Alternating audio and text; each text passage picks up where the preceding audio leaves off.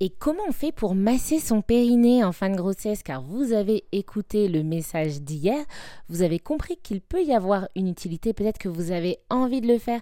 Je vais donc vous expliquer ça, et eh bien juste à l'aide de ma voix, si jamais vraiment vous dites ok là, euh, juste à l'écoute, ça me parle pas beaucoup, sachez qu'il y a une vidéo sur Insta, une sur YouTube et une sur TikTok, donc vraiment, vous ne pouvez pas ne pas trouver une vidéo que j'ai faite. Toutes les chaînes s'appellent Charlene Sage-Femme.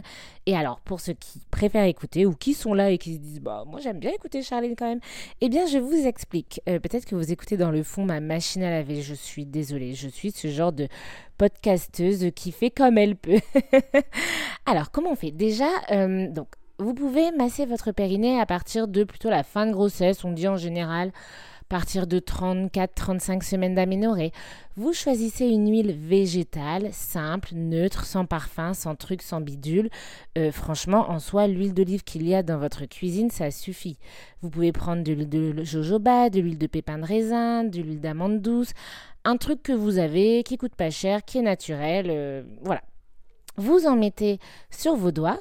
Et en fait la zone que vous allez vouloir masser c'est si on imagine que l'entrée du vagin est un cercle c'est la zone de 3 heures à 6 heures vers le bas. Et vous allez pouvoir donc mettre de l'huile. Le plus simple généralement quand vous le faites vous-même c'est de mettre le pouce à l'intérieur. Et votre pouce va pouvoir aller de 3 heures à 6 heures euh, pardon de 3 heures à 9 heures de 3 heures à 9 heures de 3 heures à 9 heures vous pouvez le faire quelques minutes. Une fois que vous avez fait ça, vous pouvez toujours le pouce à l'intérieur, mettre l'index à l'extérieur et vous allez essayer de masser ce qu'il y a entre le pouce et l'index. En l'occurrence, il y a des trucs entre les deux. Vous allez sentir c'est épais, c'est parce qu'il y a les muscles du périnée. Mais vous pouvez masser pour bien masser en fait la peau et la muqueuse de chaque côté.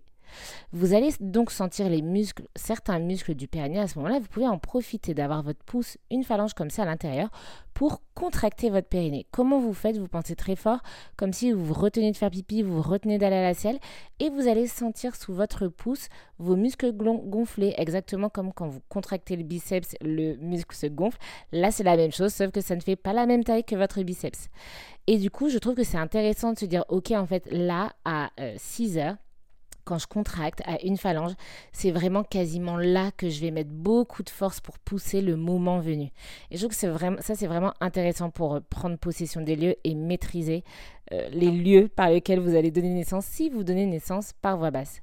Une fois que vous avez fait ça, toujours avec de l'huile sur les doigts, là vous pouvez, avec l'index par exemple, euh, faire des petits cercles au niveau de la peau entre le vagin et l'anus. Attention quand même à ne pas ramener des germes de l'anus vers le vagin et surtout pensez bien à vous laver les mains avant et à vous laver les mains après. À noter que c'est pas du tout obligatoire de se masser le périnée. Euh, votre corps est fait pour accoucher, il y a des hormones qui sont faites pour qu'il y ait un relâchement des tissus le moment venu. Là, on essaie juste de se dire, ok, en fait, les études montrent qu'il peut y avoir des avantages. Donc, si vous n'êtes pas contre, bah, autant le faire, mais vraiment pas de pression, ne vous rajoutez pas de charge mentale et ne vous auto-flagellez pas si vous ne l'avez pas fait. Bien évidemment, il y a des personnes qui ne font pas de massage, qui ont zéro déchirure, et d'autres qui font des massages et qui ont des déchirures complètes. Nous ne sommes pas des dieux, rien n'est fiable à 100%, c'est juste que ça diminue le risque qu'il y ait des euh, complications plus importantes. Voilà ce qu'il faut retenir. J'espère que vous avez tout compris euh, avec cette explication sans image.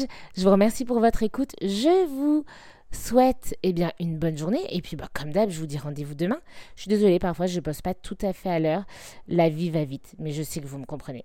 Allez, merci beaucoup. À demain. Bisous.